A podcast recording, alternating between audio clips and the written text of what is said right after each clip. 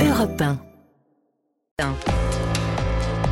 Bonjour Nicolas Bouzou. Bonjour Dimitri, bonjour Anissa, bonjour, Bonjour à tous. Nicolas. Allez, on décolle du plancher Ouais. des vaches. Euh, On va parler de l'espace. Jeudi Mm. dernier, un module lunaire américain s'est posé sur la Lune. Première pour l'Amérique depuis 1972. hein. Ouais, J'ai vraiment voulu vous parler de ça parce que c'est passionnant en soi, mais aussi parce qu'il y a des enjeux économiques majeurs hein, que l'Europe est en train de louper. Alors, le module dont on parle s'appelle Odyssey.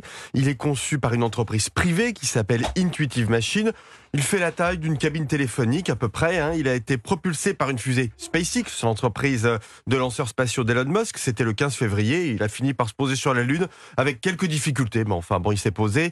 Jeudi matin, c'est un petit cargo qui transporte pour le compte de la NASA des caméras, des récepteurs radio pour approfondir notre connaissance de ce qui se passe sur la Lune, notamment ben, pour préparer euh, l'arrivée d'humains. hein. C'est prévu bien avant la fin Hmm. de la décennie. L'émission Artemis. hein. Exactement. Alors à noter aussi, parce que c'est amusant, le module a débarqué des sculptures de l'artiste américain Jeff Koons. hein. Vous pouvez les voir sur le compte Instagram de Jeff Koons. Bon, la nouveauté, c'est que c'est aussi la première fois qu'un engin privé se pose sur la Lune, Nicolas. Alors ça, c'est absolument fondamental parce que autrefois, quand la NASA envoyait des modules sur la Lune, elle le faisait avec des machines qu'elle produisait elle-même. Aujourd'hui, le modèle économique a complètement changé.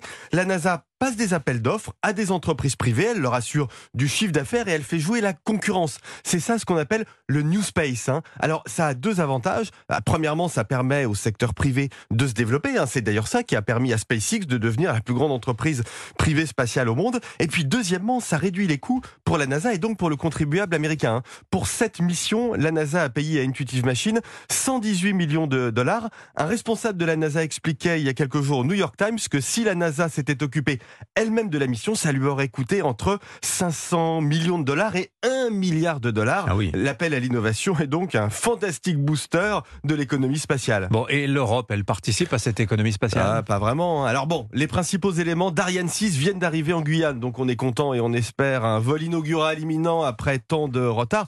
Je rappelle que depuis qu'Ariane 5 a pris sa retraite, l'Europe n'a plus de lanceurs. hein. Alors, je veux pas sombrer dans les clichés, mais enfin, l'Union européenne, c'est le soviet spatial, hein, et on a 10-20 ans de retard sur les États-Unis.